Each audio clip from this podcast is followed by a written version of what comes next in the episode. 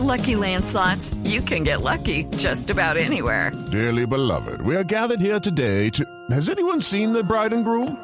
Sorry, sorry, we're here. We were getting lucky in the limo and we lost track of time. No, Lucky Land Casino, with cash prizes that add up quicker than a guest registry. In that case, I pronounce you lucky. Play for free at LuckyLandSlots.com. Daily bonuses are waiting. No purchase necessary. Void where prohibited by law. 18 plus. Terms and conditions apply. See website for details.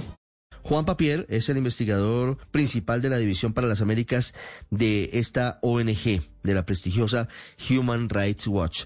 Señor Papier, buenos días. Bienvenido a Mañanas Blue. ¿Qué tal? Buenos días. Muchas gracias por la invitación.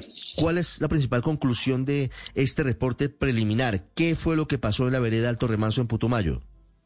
Mira, nosotros todavía estamos investigando los hechos. Hemos estado en terreno, eh, hablando con familiares de las víctimas eh, y de los fallecidos, con la comunidad. Hemos estado en contacto con las autoridades de fiscalía. Le hemos enviado un cuestionario con 19 preguntas al Ministerio de Defensa eh, y todavía estamos examinando los hechos. Hasta ahora tenemos evidencias que indican, que sugieren fuertemente que al menos, a lo menos cuatro de los once muertos eran civiles, pero todavía estamos examinando e investigando cómo murieron esas personas y cuál era el objetivo de este operativo militar y si se respetaron el derecho internacional humanitario y el derecho internacional de los derechos humanos. Mm. Preliminarmente, señor Papier, ¿qué les indica lo que han encontrado en el terreno? si era una operación contra las disidencias, como lo dice el ejército. La comunidad lo ha negado. La comunidad dice que era un bazar en el que estaban para recaudar fondos con el fin de estar eh, construyendo caminos veredales. ¿Qué encontraron ustedes en terreno? Lo que sabemos hasta ahora es que en ese bazar efectivamente había eh, numerosos, probablemente decenas de miembros de la comunidad, de civiles, pero también probablemente entre cuatro y cinco a lo menos miembros del Comando de la Frontera. Pero eso, el hecho de que haya miembros del Comando de la Frontera no basta por sí solo para determinar si aquí se cumplió con el derecho internacional. Eh, hay que determinar cuál era el objetivo militar, hay que determinar si se cumplieron con las reglas de proporcionalidad, hay, todavía hay incógnitas y preguntas abiertas que estamos examinando y por, e, para eso también estamos esperando la respuesta del Ministerio de Defensa a las 19 preguntas que les hemos hecho. Señor Papier, ¿ese bazar era de verdad una compraventa de pasta de coca tal y como dice el ejército colombiano? Mira, en esos bazares ocurren muchas cosas. Eh, en esos bazares hay fiestas de la comunidad, hay participación de la comunidad y también en algunas ocasiones los miembros de los grupos armados se aprovechan se infiltran dentro de la comunidad para hacer compra-venta de coca o para hacer otro tipo de actividades ilegales. Eso ocurre en el Putumayo, lamentablemente, es parte de la, de la falta de presencia estatal que hay y del control social y territorial que ejercen los grupos armados en esa zona del país. It is Ryan here and I have a question for you. What do you do when you win? Like, are you a fist pumper?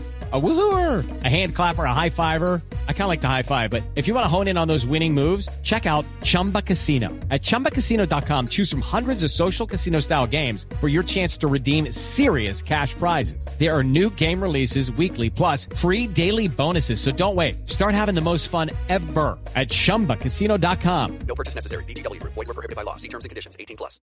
Señor Papier, yo le insistía al general Correa que acaba de hablar con nosotros frente a la definición de lo que significa uso proporcional de la fuerza y blanco legítimo y cuáles son los pasos en los que se justifica que una persona sea abatida en combates.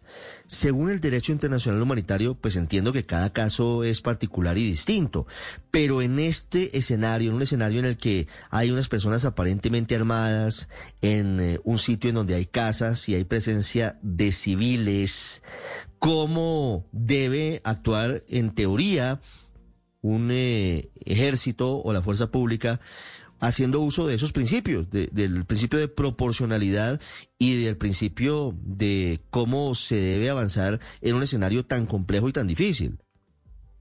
Mira, es una pregunta que legalmente, jurídicamente es, es difícil. Primero porque aquí no está claro, a diferencia de lo que señala el ejército, que se aplique realmente el derecho internacional humanitario. Porque para que se aplique el derecho internacional humanitario tenemos que estar ante un conflicto armado entre el Estado colombiano y comandos de la frontera. Y por lo pronto el ejército y las autoridades colombianas no hablan de conflicto armado Y si uno mira los dictámenes que ha hecho el Comité Internacional de la Cruz Roja, se refieren a seis conflictos armados en el país actualmente, pero no incluyen, no, ellos no señalan que exista un conflicto armado entre el Estado colombiano y el Comando de la Frontera. Entonces, ahí hay una primera incógnita sobre si es correcto que el ejército aplique derecho internacional humanitario como lo está aplicando en este caso. Si no se aplica el derecho internacional humanitario, se deben respetar siempre las garantías de derechos humanos. Y eso exige que la fuerza letal, como se eh, utilizó en este caso, solamente se aplique cuando hay un riesgo inminente a la integridad física o a la vida de una persona y el uso de la fuerza letal sea la única forma posible de proteger a esa persona. Ese es el estándar que nosotros estamos evaluando para ver si aquí se cumplieron con las obligaciones internacionales de Colombia.